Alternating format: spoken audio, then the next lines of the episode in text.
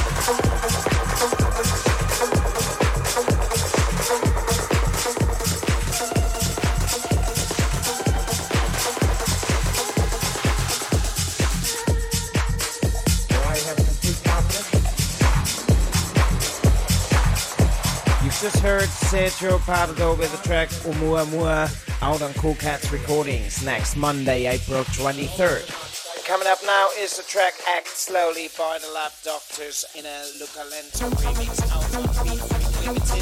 Followed